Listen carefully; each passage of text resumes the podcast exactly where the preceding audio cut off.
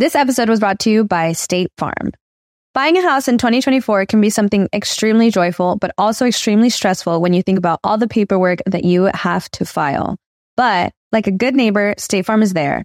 That's a phrase that will help you feel good knowing that you have people who care to help you file a claim or find the coverage for the things that you want to protect. After an accident, you may be worried. Who do I call? What do you do next? I drive peacefully knowing that I have people who have my back. In reality, finding good insurance doesn't have to be something that is complicated to you. State Farm has options to fit your unique needs, which means you can talk to your agent to choose the coverage you need, have coverage options to protect the things you value most, file a claim right on the State Farm mobile app, or reach a real person when you need to talk to someone. Like a good neighbor, State Farm is there. With everyone fighting for attention, how can your business stand out and connect with customers? Easy. Get Constant Contact. Constant Contact's award winning marketing platform has helped millions of small businesses stand out, stay top of mind, and see big results fast. Constant Contact makes it easy to promote your business with powerful tools like email and SMS marketing, social media posting, and even events management. With Constant Contact, you'll reach new audiences, grow your customer list, and communicate more effectively to sell more, raise more, and fast track growth. Don't know much about marketing? No sweat. Constant Contact's writing assistant tools and automation features help you say the right thing at the right time every time. Plus, you can send with confidence, knowing your emails are actually reaching your customers thanks to Constant Contact's best in class 97% deliverability rate. I'm a small business owner and I believe that this is a great tool for other small business owners. In small businesses, you need to create a team. And if you're starting by yourself, Constant Contact can be the team that you need. Tackle any challenge with Constant Contact's expert live customer support. Plus, everything's backed by the 30 day money back guarantee. So get going and start growing your business today with a free trial at constantcontact.com. Just go to constantcontact.com right now. Constant Contact, helping the small stand tall. ConstantContact.com.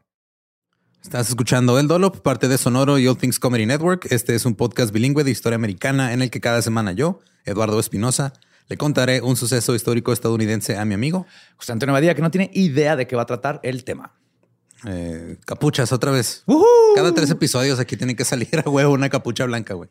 Es por contrato. Ah, bien, sí, sí, se entiende. El agua con radio funcionó bien hasta que se le cayó la mandíbula. ¿En qué ojo me pongo el parche? Malditos salvajes incultos. Pagaba 25 centavos a los niños de la localidad por cada perro o gato que le llevaran. No, espérate, ¿qué? El parque se hizo consciente, el parque probó la sangre, güey. ¿De qué se va tan? Lo bueno es que nada más te trabas cuando lees, ¿verdad? Sí, sí, sí.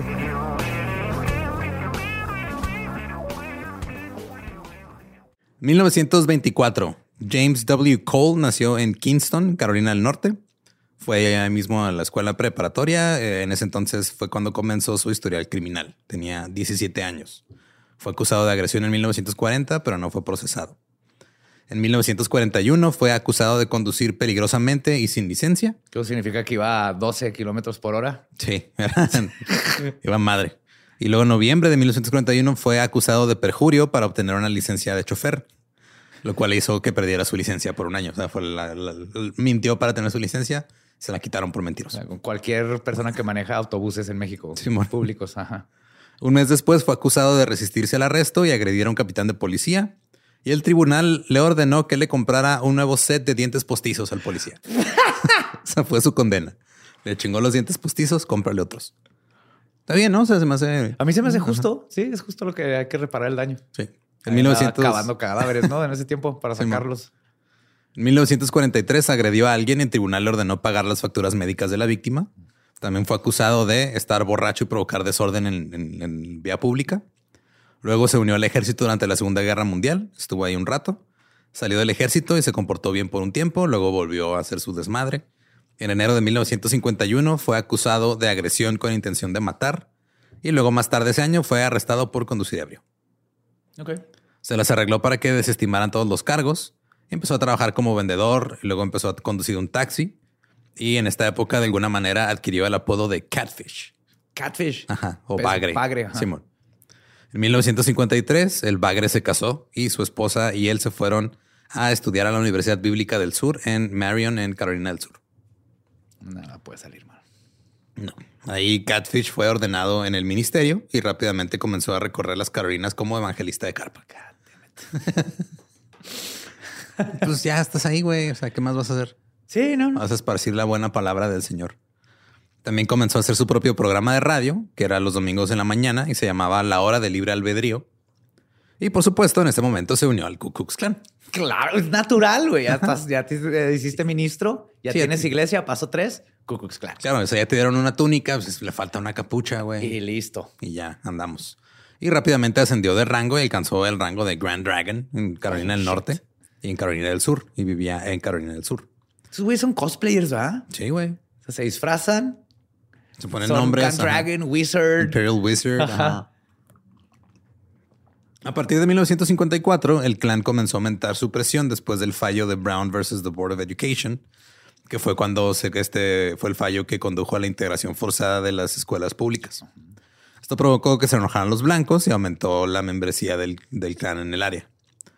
Todo el sur en ese momento estaba to- totalmente segregado. Para 1956, el mago imperial del, del KKK de Atlanta, el Don Edwards, dorks, le encargó al reverendo James Catfish Cole que supervisara la reorganización del Ku Klux Klan en las Carolinas. Y pronto el Grand Dragon Catfish estaba liderando sus mítines que a los que asistían hasta 15 mil personas. Que te, te tenés paladín. Y en las manifestaciones, Catfish alentaría la violencia contra los negros e instaría a sus seguidores a intimidarlos de cualquier manera posible. Porque así lo dice Jesucristo. Claro, es lo que te enseñan en la iglesia, no es trata al prójimo bien, es trata al prójimo de tu color bien. Bien, exactamente. A los demás no.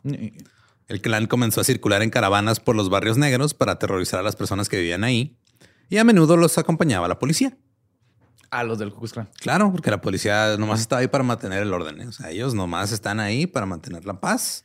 Claro. Es como ahorita cuando de repente están los Proud Boys reuniéndose en algún lado están los policías nomás cuidando. Sí, o que les dejan entrar al metro gratis Ajá, y todo eso. Ajá. Están cuidando a sus compas. Albert Perry, un médico negro de Monroe, Carolina del Norte, supuestamente estaba financiando el capítulo local de la NAACP, que es la Asociación Nacional para el Avance de la Gente de Color, the National Association for the Advancement of Color People. Que debo confesar que cuando yo estaba en la secundaria creía que el NAACP era la Liga Colegial de Básquetbol. Me di cuenta que esa era otra cosa, era la NCAA. Espinosa, no te sientas mal porque hasta ahorita, ¿por qué crees que me quedé calladito, güey? Yo me enteré ahorita a los 40 años. No, no, Entonces, como este médico estaba financiando eh, a, a la NACP, recibió numerosas amenazas de muerte por parte del clan. En 1957, Robert Williams, que era presidente del capítulo local de la NAACP, recibió un estatuto de la NRA, de la National Rifle Association, o la Asociación Nacional de los Rifles, para formar una filial local que llamó la Guardia Armada Negra o the Black Armed Guard. El grupo estaba compuesto principalmente por veteranos de la Segunda Guerra Mundial y rápidamente comenzaron a organizarse para la autodefensa, para defenderse del clan. Y estaban protegiendo la casa de Perry en turnos. La razón por la que consiguieron esto fue que le mandaron a la NRA una carta diciendo, hey, somos veteranos de guerra, queremos hacer nuestro propio capítulo para tener nuestros rifles y todo acá chido. no, me dejaron en blanco ahí una cosa. Exacto, güey, no dijeron de qué color eran. Y ellos no preguntaron porque Ellos no se imaginaron. ajá, dijeron, ah, son veteranos a huevos, Simón, hay que Hay que apoyarlos. apoyar, yay, pelearon por nuestro país. Sí, Uh. porque el derecho a las armas, este, todo bien cuando se trata de gente blanca, pero cuando es gente de color, se las hacen mucho de pedo. Entonces ellos ya tenían su grupo de autodefensa, estaban protegiendo la casa del, del médico que les estaba financiando el pedo. Y este, y pues ellos dijeron nomás, somos veteranos, queremos seguir entrenando por si las dudas. Y el NRA dijo, Simón, no son negros, ¿verdad? No, no. No, hombre, no. Y sus Me- preparativos. Me gusta la mayonesa un chingo. Sí, sí, no. O sea, si cualquier cosa tiene pimienta, yo me enchilo. Nada, yo no, puedo, yo no uso condimentos en mi comida. pues, no, para nada. Mi, mi comida favorita es el pan de caja blanco. Con mayonesa. Con mayonesa. Eh, sus preparativos dieron frutos el 5 de octubre de 1957, cuando llegó Catfish con un meeting cerca de Monroe. Y después del meeting, una caravana del clan se dirigió a la casa de Perry, el médico. Y empezaron a disparar al aire y empezaron a gritar y hacer su desmadre. Y cuando llegaron a casa de Perry, Los autodefensas le regresaron los disparos. Ups. Y pues el clan se dio la media vuelta y se echaron a correr porque les dio miedito. Sí, sí. Entonces, el gobierno de la ciudad de Monroe prohibió las caravanas del clan al día siguiente, aunque poco, poco después los del clan irían contra Williams y la organización de la Guardia Armada Negra. Después de esta inesperada resistencia en Monroe, Catfish Cole decidió dirigir su atención a otros asuntos, porque aparentemente odiar a los negros no era suficiente. Y Catfish comenzó a reunir a la gente para que persiguiera a los nativos americanos, porque sentía que los estaban ignorando. Así de, ah, güey, ¿sabías que hay otros colores que no son blanco? Básicamente su lógica era los nativos también se están beneficiando de la integración forzosa de las escuelas, entonces también hay que irlos a chingar a ellos. Ah, el, el- el odio no tiene barreras. No. Qué bonito. Subira comenzó a dirigirse al condado de Robeson en Carolina del Norte, que está en la frontera entre Carolina del Norte y Carolina del Sur, y tiene una gran población de nativos americanos. Ahí el condado era único porque había una población eh, trirracial como muy, este, casi, o sea, eran 40 mil blancos, 30 mil nativos y 25 mil negros. Oh, wow. Estaba muy nivelado el pedo. Sí. Y todos estaban segregados, o sea, vivían por separado. Los ¿En- blancos en un lado. lugar? O sea, en el el mismo mismo- condado, pero los blancos en un área, los nativos en otra y los negros en otra. güey. Y estaban, o sea, hacía kilómetros de distancia entre ellos, pero estaban segregados. Y los nativos americanos en ese entonces tenían un estatus social por encima de los negros, pero por debajo de los blancos. Y cada raza tenía su propio sistema escolar y estaban todos, todos estaban mal. Eran tres paisitos ahí. Simón. El pequeño pueblo de Maxton fue ocupado por primera vez por inmigrantes escoceses en el siglo XVIII. Oh, aquí empieza la confusión. Sí. Nada confunde más a un blanco racista que otro blanco de otra raza. El problema es que cuando llegaron los escoceses a ocupar, ya había gente ahí, güey. Oh, Y había varias tribus que habían este, estado en ese condado por mucho tiempo, lo llamaban su hogar. Eh, no hay o sea, hay- hay muchas tribus diferentes que se juntaban ahí porque ahí había un río cerca. El registro más antiguo de las personas que vivían ahí se refiere a ellos como mulatos nada más. Un libro antiguo decían que era una mezcla de blancos, negros e indios. Otros decían que era una mezcla de indios y portugueses. Y los esclavos portugueses en esa época eran aparceros. Ellos trabajaban la tierra eh, de, de alguien más y nomás se llevaban como una comisión. Esos fueron traídos en los 1600 y algunos llegaron ahí a las Carolinas. De cualquier manera, todos se consideraban mestizos y muchos en Carolina del Norte los querían clasificar como negros a principios del siglo XIX. con el papelito, ¿verdad? No, no, no, Sí. ni de pedo. No, tú eres, A ver, ¿qué tú pantón eres es? negro. a ver, espérate, no, vámonos aquí a la sombra. Sí, aquí se aceptan blanco y rojo del sol. Ese rojo allá es más de tierra, ese es nativo americano, hate. Obviamente la tribu rechazó esto, lo que provocó animosidad entre ellos y la población negra, porque dijeron, eh, no queremos ser negros. Los negros, eh, ¿por qué no, culo? ¿Qué pedo? ¿Qué tiene malo, cabrón? y No tiene culturalmente. nada de malo, no tiene malo, nomás que no somos negros. Vámonos contra estos Y lo raro de estos nativos, o sea, era que no eran tan distintos a los estadounidenses europeos, porque, o sea, eran, eh, tenían prácticamente el mismo color de piel, pues que era una mezcla ya muy diluida de hace 200, 300 años, de este, escoceses y nativos y este, irlandeses y gringos y Sí, sí, como chingo de México. Simón. Y se dedicaban a lo mismo, tenían, este, tenían sus cultivos, eh, se vestían igual, escuchaban la misma música, o sea, pare- parecían gente blanca, güey. También hablaban inglés no y, lo eran, eran, y eran protestantes, o sea, eran, eran Eran gringos. prácticamente lo mismo, Simón. Su identidad estaba arraigada en el parentesco de la ubicación compartida, o sea, nomás porque vivían ahí cerca y pues, estaban ahí desde hace más tiempo que los demás. Claro. Y a través de matrimonios mixtos, pues tenían tanto ascendencia blanca y negra, o sea, era, era un grupo de gente nomás que vivía ahí cerca del lugar. Que cogió con el quien quería coger y listo, se hicieron Simón.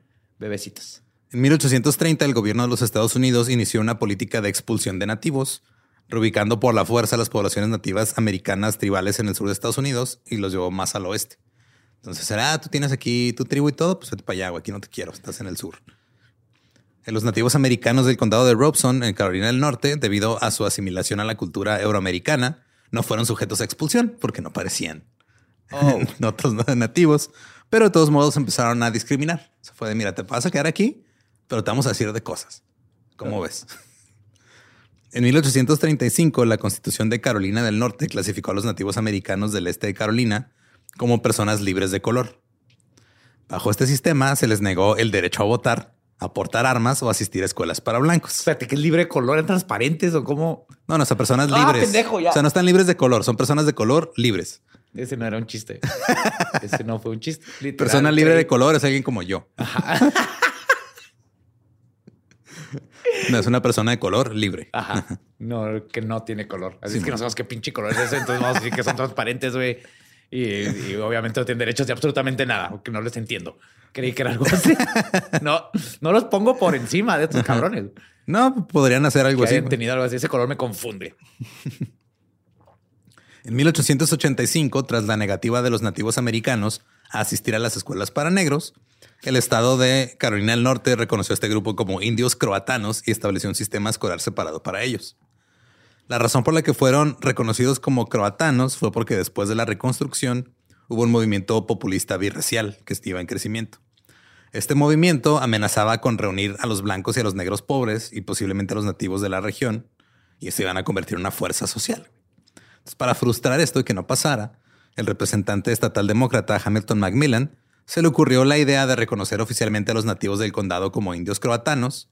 Para Pues, que eh, nosotros ya somos indios croatanos. Simón. Suerte, cabrones. Exacto, güey. Y funcionó. Y les creó un sistema separado de escuelas a ellos. Y los nativos ahora ya tienen un estatus separado, lo cual les daba un estatus social por encima de los negros, Pero por abajo, los blancos. abajo de los blancos.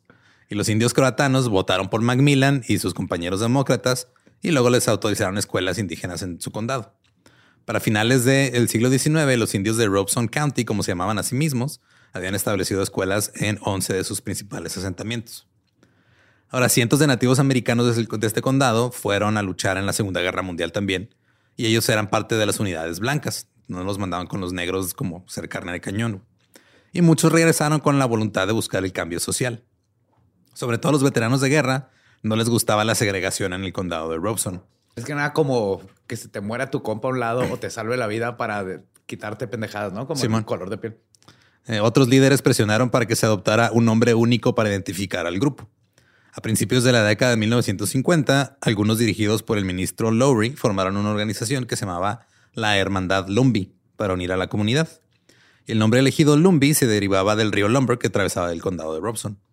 Entonces Lowry y sus este, partidarios argumentaban que esta era una etiqueta adecuada, ya que la comunidad tenía sus orígenes en varios grupos indígenas y varios grupos de, de, este, de gente que llegó a, a establecerse en el lugar y que en realidad lo que tenían en común todos era que vivían cerca del río Lumber. Cool. Es como si los de Juaritos se pusieran, todos somos raza bravo. Simón, porque pues Por vivimos cerca del Bravo. río Bravo y ya. Ajá, fronterizos. Simón. Ya para 1952, el nombre de los Lumbee fue aprobado por los nativos americanos en un referéndum y al año siguiente la Asamblea General lo reconoció ya de manera formal.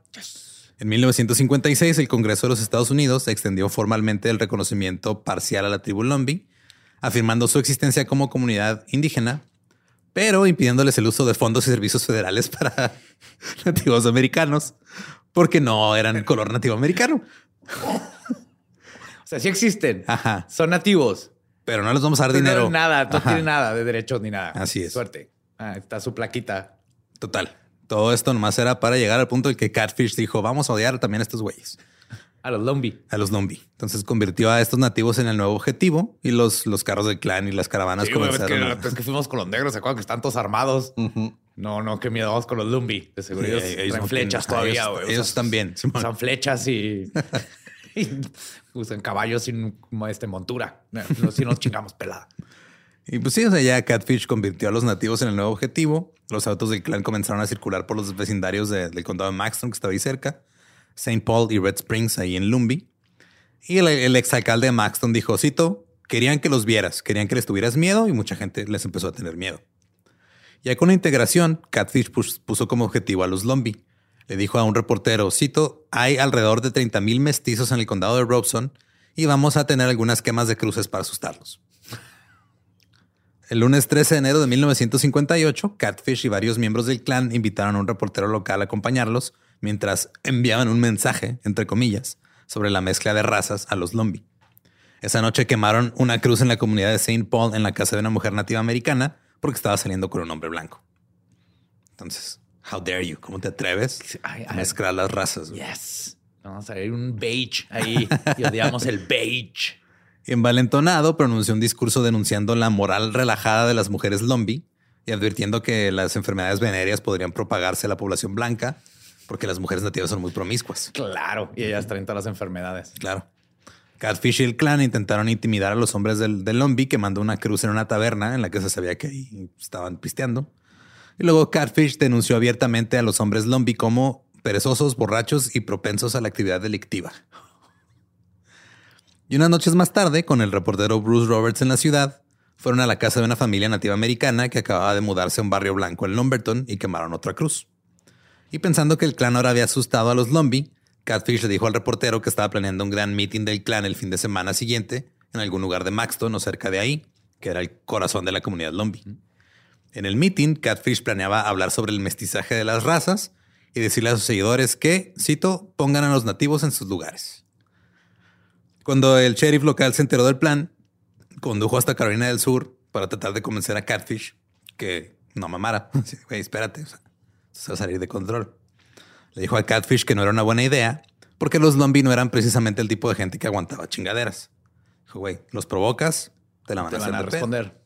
Pero Catfish decidió seguir adelante con su manifestación de todos modos e hizo una declaración pública. Dijo, No, ni mal. Nos caga el beige. y no vamos a dejar que se haga más gente beige. Que no los comprendemos y nos asustan.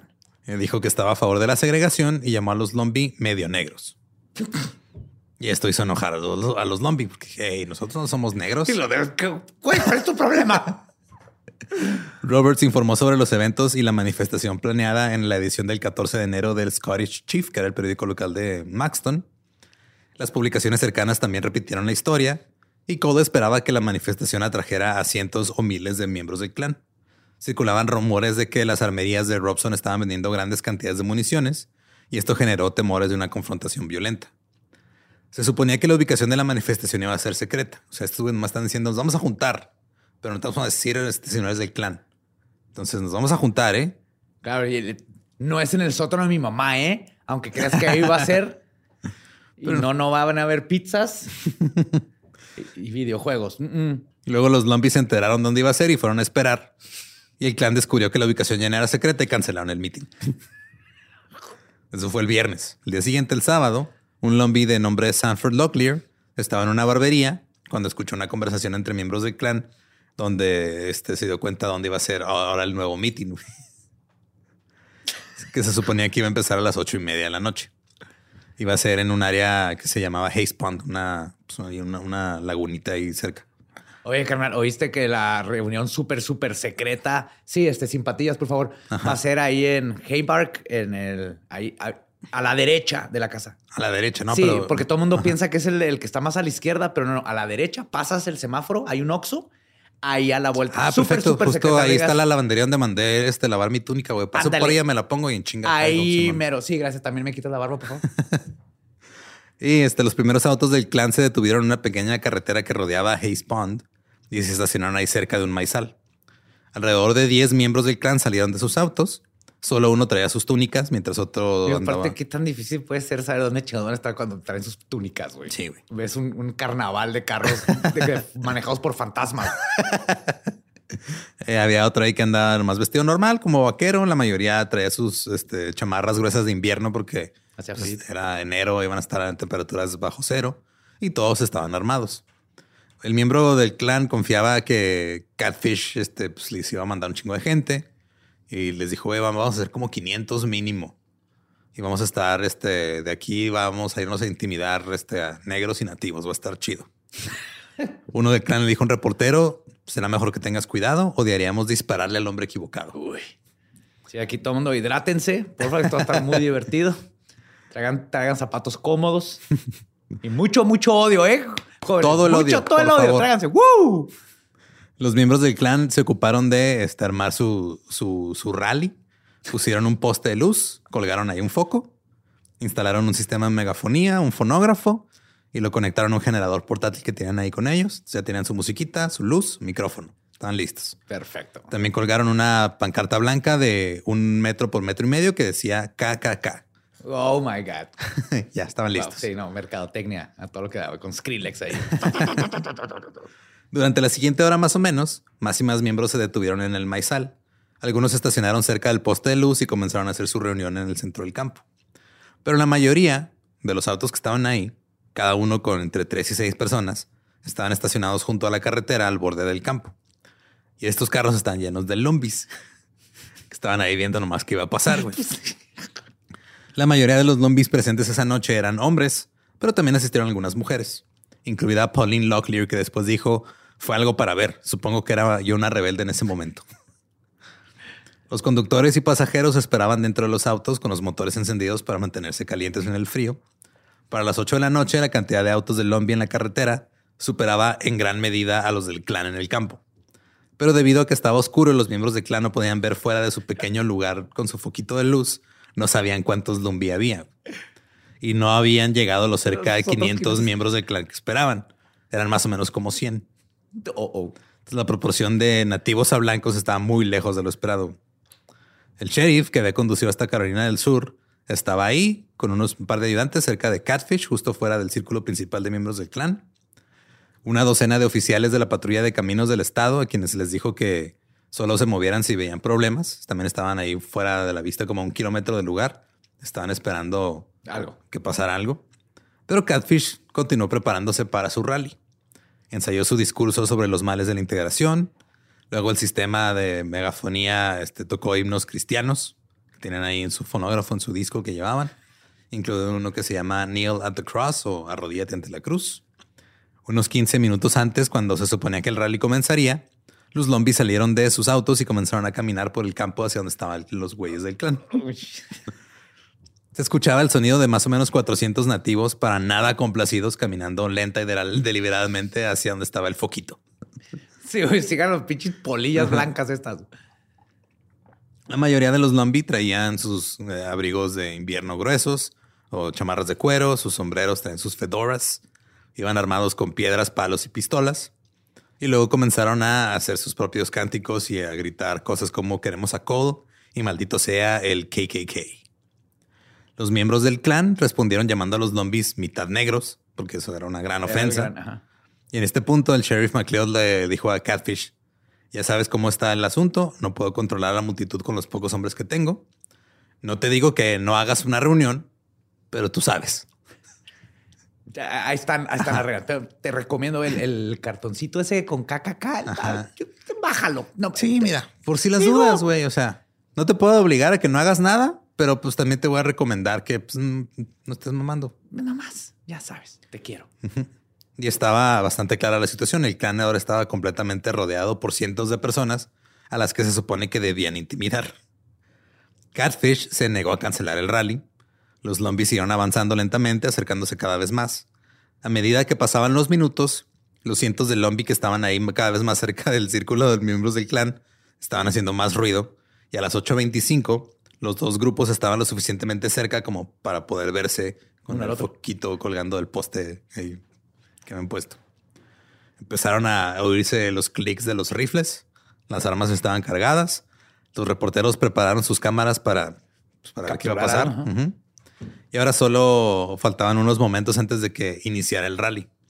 Sanford Locklear, Neil Laurie y, Simeon Oxendine fueron los jóvenes Lumbi que lideraron el ataque. Sanford y su cuñado se adelantaron y le preguntaron al clan qué estaban haciendo. Catfish. No, no, estamos viendo Skrillex. Y pues vimos esta luz aquí y dijimos, ah, mira, aquí, aquí va a haber un rave. Catfish dijo, venimos a hablar con estas personas. Sanford dijo, "Eh, no vas a hablar con estas personas esta noche. Catfish dijo, sí lo haré. Sanford dijo, no lo harás. Sanford empujó a Catfish hacia atrás, sacó su arma y le apuntó. Le dijo a Catfish, te mataré antes de que hagas tu discurso. Luego el cuñado de Sanford le disparó al foco de un disparo y lo, lo desmadró y todo se quedó a oscuras. Sanford le dio una patada al fonógrafo y le, y le dijo a un joven Lumby que le escupiera en la cara a Catfish y se llevara el tocadiscos. El joven no lo escupió en la cara, pero sí se llevó a tocadiscos. Claro que sí, güey. Salió corriendo.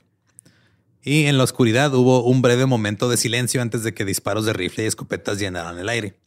Los zombies estaban nada más disparando al aire para asustar a los del clan. güey. Y funcionó. o sea, los clan empezaron a Claro. correr. O sea, estás rodeado de... Son son 100 güeyes. Estás rodeado por 400, 500 güeyes que están enojados contigo. Y sabes que estás mal. Tú sabes que adentro de ti estás mal. Que te mereces que te partan la madre, güey. Claro que corres. Sí, estallaron peleas a puñetazos en todos lados. La mayoría de los miembros del clan se asustaron y huyeron. Y los flashes de los fotógrafos están iluminando la escena como con así luz. Es una escena de película. güey. Sí, güey, se ve así como puros estrobos y nomás así veías un güey tirando un chingazo a otro, güey, güey, pateando a uno, otro disparando al aire, güey corriendo en su pijama. Épico. Best rave ever. Un miembro del clan corrió hacia Sanford, quien le disparó, y el miembro del clan se salió corriendo. Sanford se dio la vuelta y se acercaban otros dos miembros del clan. Tenían sus pistolas, pero las llevaban enfundadas. Les apuntó con su arma, les dijo que las soltaran sus armas y lo hicieron y se fueron corriendo. Yes. Ok, está bien, perdón, güey. No, güey, No, pues no, sorry. güey. No, pues yo No creí que iba tan en serio. Sí, sí. güey, no mames, nomás estamos aquí nosotros, aquí pasando el rato, güey. No tienes que enojarte. ¿Y ¿Para qué te enojas, güey? Mientras tanto, Catfish corrió lo más rápido que pudo hacia los árboles para tratar de perderse. Dejó a su esposa en el auto. no es cierto. De hecho, muchos miembros del clan soltaron sus armas y huyeron dejando atrás a sus esposas e hijos que los estaban esperando en sus carros, güey.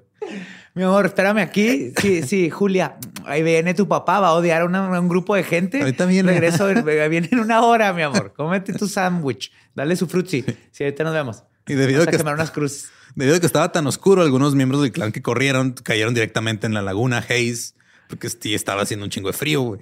Oh, shit. La esposa de Catfish, Carolyn, que ahora estaba abandonada, encendió el auto y aceleró para huir. Condució histéricamente hasta una zanja y se quedó atascada ahí. Y el sheriff no dijo nada, güey, nomás se quedó ahí parado viendo qué estaba pasando. Pues Sí, ¿qué haces, güey? sí, te dije, pinche bagre menso. Ándale. En cuestión de minutos llegó la patrulla de caminos del estado, algunos armados con metralletas, y con ayuda del sheriff restauraron el orden. Después de hablar con la ley, Sanford ordenó que todas las armas que le habían confiscado al clan y también las armas que llevaban los Lombi fueran puestas en la cajuela del sheriff. Ajá. Entonces dijo, mira, no queremos pedos, güey, nomás No queremos asustar. nada. Dejen sus armas aquí con el sheriff, luego vemos qué pedo. Sea lo que sea, no estuvo tan culero, güey. Sí. La policía terminó con este dos así cajas llenas de armas en, en- en- en las cajuelas del sheriff de otra patrulla. Y ya para las nueve de la noche, o sea, media hora había pasado y el campo ya estaba tranquilo y silencioso. Se acabó el rally. Se acabó. Algunos hombres de los zombies sintieron lástima por la esposa de Catfish y le ayudaron a sacar su auto de la zanja. Así de, ah, sí, sí. ¿Y su esposo, señora? Ah, no, que no, ahorita le vamos a sacar. Ah, póngalo Sí, neutral, póngalo neutral, ándale. Nadie resultó gravemente herido. Sí hubo cuatro miembros del clan que resultaron con lesiones, este, heridas de bala, pero leves, así rozones o, Sí, o na- cosas nada nada grave. Pauline Locklear recordó, cito, fue irreal. Todavía estoy desconcertada de que nadie terminara muerto. Eh, solo un hombre fue arrestado, que era el miembro del clan James Martin, que era trabajador de una planta de tabaco. Fue arrestado por intoxicación pública y por portar un arma oculta. No lo estaban por racista, por a a balazos, porque estaban planeando un ataque que... No, no, no. Por andar ebrio mientras hizo Sí. todo eso. Y luego ya en el juicio... Mira, el- cabrón, tú puedes odiar a quien quieras, pero lo vas a hacer sobrio, hijo de tu pinche madre. Aparte, ya en el juicio dijo no, que no estaba pedo. Su defensa no fue, no estaba pedo, nomás estaba desconcertado y tenía frío. No estaba pedo, o sea, me estaba tambaleando por el miedo y porque tenía frío. Me cagué, oficial. No fue por pedo. Y es lo mismo que los güeyes que se metieron al Capitolio hace dos años, güey, que ahora que los están condenando y todo. Están cagados Ay, del no sabía miedo. qué estaba haciendo, perdón. Yo vi a alguien entrar ahí, por ahí, pues lo seguí. Con mi túnica de búfalo, yo no sabía. Los Lombi luego organizaron una fiesta en el mismo campo. Tomaron todo lo que el clan había dejado atrás, incluidas unas capuchas y unas túnicas, y las quemaron en una hoguera. Convirtieron todo en una fiesta y estaban ahí los fotógrafos de los medios para documentar todo. Se tomó una foto de dos miembros de la tribu Lombi, Charles Warwick y Simeon Oxendine, que estaban envueltos en el estandarte del KKK, sí, usándolo como cobija. En su cartulinita. Y estaban sonriendo de oreja a oreja. Y Oxendine llevaba su gorra militar de cuando estuvo en la Segunda Guerra Mundial. Esta foto es muy famosa, apareció en periódicos y revistas e incluso salió en la revista Life. Oh. Unas semanas después, el sheriff McLeod anunció que buscaría una orden de arresto contra James Catfield, Catfish y contra otros güeyes. Un gran jurado en el condado de Robeson acusó a Catfish, a James Martin y a otros desconocidos pues, este, para, para el estado por incitar a un motín. Ajá. O sea, dijeron tú, otro güey y sus compas que no sabemos quiénes son, pero nos van a traer ustedes. Están acusados de querer incitar un motín. El juez Lacey Maynard, que resultó ser Lumby también, multó a Martin con 60 dólares y le impuso una, una sentencia suspendida de 60 días por embriaguez pública y portación de un arma oculta. Entonces fue que salió peor. Sí.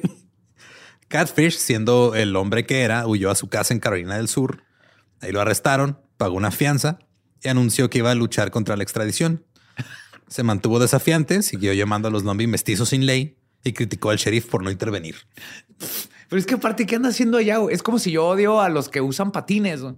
y luego voy y me meto un- a un ring de patinaje. Ajá. Se la pedo. Se la pedo, exacto. O sea, y es, pues no te vayas al ring de patinaje, güey. sí, güey. O sea, si no te caen bien esas personas, ¿para qué andas ahí mamando? Es que no los entiendo, Lolo. Esas cuatro ruedas. Entiendo las ruedas en línea, pero Ajá. si son así de cuatro, no, no, no, no. Les tengo pavor. Sí, sí, están más difíciles. Yo no Sí. sé patinar ninguno de los dos. Entonces yo me parto la Yo madre hago igual. los de línea, pero los otros me, me, me, me dan ñañara.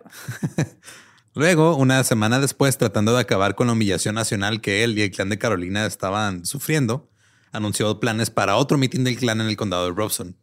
Dijo que esta vez sería diferente. Dijo, cito, será el mitin más grande que haya tenido el clan.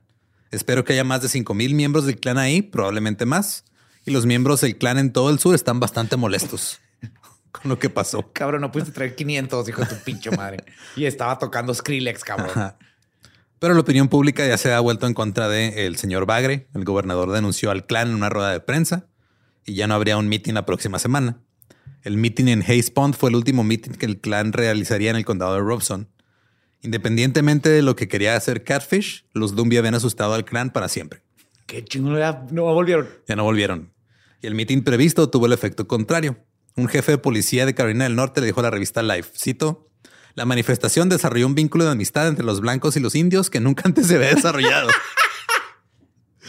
Sí, fue como que los blancos que se estaban disculpando por los otros blancos que vinieron de fuera a hacerle güey. pedo así de, Sorry, "Oye, güey. perdón, están bien Son unos mecos, dorks, güey". güey. ¿Has visto esos pendejos wizards y paladinos? Y no, no, güey. Están jugando sus pendejadas. Qué y mejor que es que lo un enemigo en común, güey. Qué mejor que el KKK para juntarte, güey. Los KKK. Eh, Catfish fue extraditado perdón, y juzgado por incitar un motín y posesión ilegal de un arma de fuego. Fue encontrado culpable y sentenciado a dos años de cárcel. En 1959, la esposa de Catfish publicó una carta solicitando fondos para ayudar con la apelación de su esposo. En, en la carta describió la batalla de Hayes Pond como ella la vio. Cito. Un grupo de supuestos indios blancos de, cabello rizado, de cabello rizado invadió tierras arrendadas, disparó contra la reunión de segregación con escopetas, rifles y pistolas y robó el equipo para hablar de mi esposo. Y luego llegaron los que nomás los puedo escribir como gente de otro color y me sacó de una zanja. Yo, yo estaba bien en la zanja con mi hija. Pero los, los está acusando de no ser nativos porque para ella no parecen lo que... No comprendo lo que está pasando. Yo me esperaba así, gente pintada con plumas en el cabello y, Y se no, veían normales. Traían ropa normal. Se están evolucionando. se parecen a nosotros. Y este Catfish no ganó su apelación. Después de que Catfish salió, lo avergonzaron este, y lo estaban humillando en público hasta que abandonó la zona y se mudó a Virginia. Probó varias cosas, trabajó bre- brevemente como detective, luego en una imprenta, hizo intentos de recuperar su prominencia en el Ku Klux Klan, pero nunca más recuperó el poder que perdió cuando fue derrotado por los Lumbee. Después de la batalla de Hayes Pond, el KKK vio una caída en sus miembros y te empezó a perder poder. Y para 1965, el presidente Lyndon Johnson pronunció un discurso en el que denunció al KKK y su influencia disminuyó en las próximas décadas. Ya fue cuando ya por fin ahora sí eh, la opinión pública estaba en contra de ellos, porque por mucho tiempo, pues De hecho, me sorprendió ahorita que los policías estaban así de que "Nah, esos güeyes no, qué hueva y bye. sí, porque digo, todavía hasta la fecha son diferentes grupos, ¿no? Y cada vez son un- poquito más discretos o están Tienen que, si no, ya, Sí. ya es este. Ya el consenso es de soy racista, pero hasta esos güeyes están too much. Simón.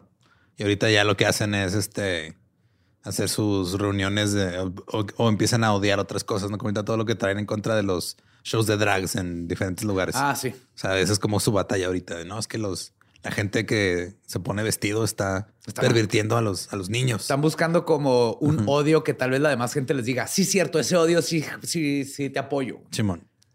Cartridge regresó a Carolina del Sur en 1965 y luego murió en 1967 a causa de las lesiones sufridas en un accidente automovilístico. El vato que chocó ebrio un chingo de veces Sí. terminó haciendo algo más en un auto. El choque ha sido generalmente recordado bajo dos apodos, la batalla de Hayes Pond o la batalla de Maxton Field. Los medios lo llamaron The Maxton Riot o los disturbios de Maxton. El incidente atrajo la atención nacional hacia la gente y el historiador Lombi Adolf Dial dijo más tarde, eh, cito, hasta que pasó lo del clan, la gente ni siquiera sabía que existían los Lombi. Nadie, nadie les avisó. Sí, o sea, na- sí, casi nadie en el país sabía quiénes eran esos güeyes Yo no sé, ajá. hasta que pasó esto.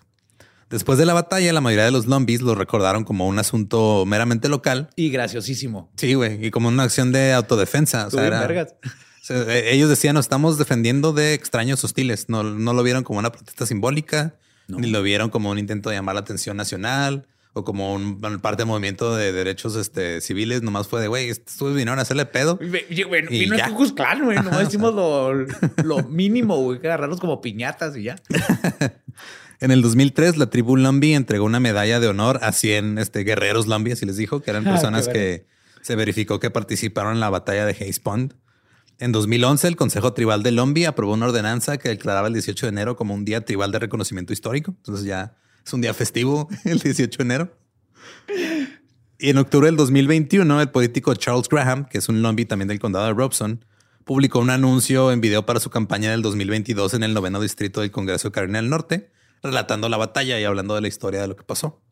El video se volvió viral, obtuvo más de 4 millones de vistas en 24 horas y 8 millones de vistas en tres días entre Twitter, Facebook y TikTok. Qué chingón. Y se convirtió en el anuncio del Congreso más visto de la historia, güey. Wow. Yo no conocía a los zombies. Sí, pues es que es- está curioso porque sí, o sea, sí es una, es una tribu que no se ven como, eh, o sea, como te imaginas que Sí, se, es que, no se son verían. o sea. nativos de que tienen aquí toda la vida. Es un grupo de gente que vive en el mismo lugar y se identifican por donde viven y por Ajá. su comunidad. Sí, o sea, y son una tribu muy diferente a como estamos acostumbrados. O sea, A unos Cherokee o, Sí. o unos Tiwa. sí o no, y no se ve, o sea, es como ahora cuando, digo, ahora que, que fui a Nuevo México otra vez, o sea, pues tú los ves y sí tienen como que ciertas facciones o cierto tono de piel o algo que dices, ah, ok, o sea, tal vez lo ves y dices, ah, es un nativo americano.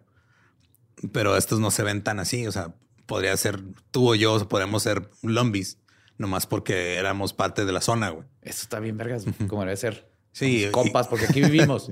Y está curioso luego porque a mí, me- a mí me han aplicado la de este, los gringos que me dicen, no te ves mexicano. Y así de, o sea, aunque está mal y está este, ligeramente xenofóbico y racista, Totalmente. no está malintencionado para ellos porque si ellos sienten que te lo están diciendo como un cumplido, güey. Es que eso es lo que me da mucha risa, que te dicen como... A mí me han dicho lo mismo, pero no es cumplido. Es más como, tú pareces como musulmán o del Mediterráneo. De un lado que tampoco nos gusta, pero no nos esperábamos que tu respuesta fuera a ser México. Pero sí, contigo es, ay, mira. es Ah, sí, no pareces mexicano. Sí. Luego, güey, o sea, ¿a qué te imaginas que parecen con- mexicano? Acá con ellos, literal, la esposa de este güey dijo, es que esos supuestos indios. O sea, ahora sí, el pinche este, italiano que se hizo pasar de, de nativo parecía más nativo que los zombies, güey. Sí. Pero pues esa, esa es la historia de la batalla de Hayes Pond, que eh, ahorita todavía hay placas en, en el, en el lugar donde fue. Este, toda la gente de ahí lo recuerda como el día en el que derrotaron al Ku Klux Klan. Ya tienen sus. Antes no me acuerdo si hacían un desfile o algo, pero nomás hacían como un- Una una, una remembranza güey, de aquí pasó este pedo y Del vato que se regobó la consola. Ese es el abuelo de Paul Oakenfold. Todo el mundo recuerda eso. se robó su tocadiscos y un güey le disparó un foco. Güey, y eso fue lo que pasó. güey. Y güey, se cayó en un río y sacaron a la señora racista de una zanja. Qué bonita historia, güey. No puedo creer que esto salió todo bien. Sí, si quieren escuchar el episodio original en inglés, es el episodio, ay, se me fue el, el número, pero se llama The Battle of Hayes Pond. Y este, aquí lo tenía. Episodio, ay, ya no cargo. Episodio de Dollop, nomás búsquenlo como The, The Battle of Hayes Pond. Eh, recuerden que nos pueden seguir en todos lados como arroba el Dollop. A mí me encuentran como arroba ningún Eduardo. Ahí me encuentran como el Badiablo. Y pues si no conocen su historia, están condenados a hacer mítines sin foquitos ni tocadiscos. O que lo saque de un, de un hoyo una persona que te confunde. ¿Estás listo para convertir tus mejores ideas en un negocio en línea exitoso? Te presentamos Shopify. Tal vez no lo sabías, pero nuestro podcast More Than Mamis es un negocio y lo empezamos por supuesto para desahogarnos y hablar sobre la maternidad, no para convertirnos en expertas de ventas y del e-commerce. Así que sí, necesitábamos ayuda para vender nuestro merch y poner en marcha nuestra tienda. ¿Y cómo suena con Shopify? Llegó otra venta. Shopify es la plataforma de comercio que está revolucionando millones de negocios en todo el mundo. Ya seas un emprendedor desde tu casa o desde donde sea, Shopify es la única herramienta que necesitas para iniciar, administrar y hacer crecer tu negocio sin dificultades. Con Shopify puedo gestionar pedidos, envíos y pagos desde cualquier lugar, brindándote toda la información y estadísticas de tus ventas al detalle. Regístrate para un periodo de prueba con tan solo un dólar al mes en shopify.com barra sonoro, todo en minúsculas. Ve a shopify.com barra sonoro para llevar tu negocio al siguiente nivel. Shopify.com barra sonoro.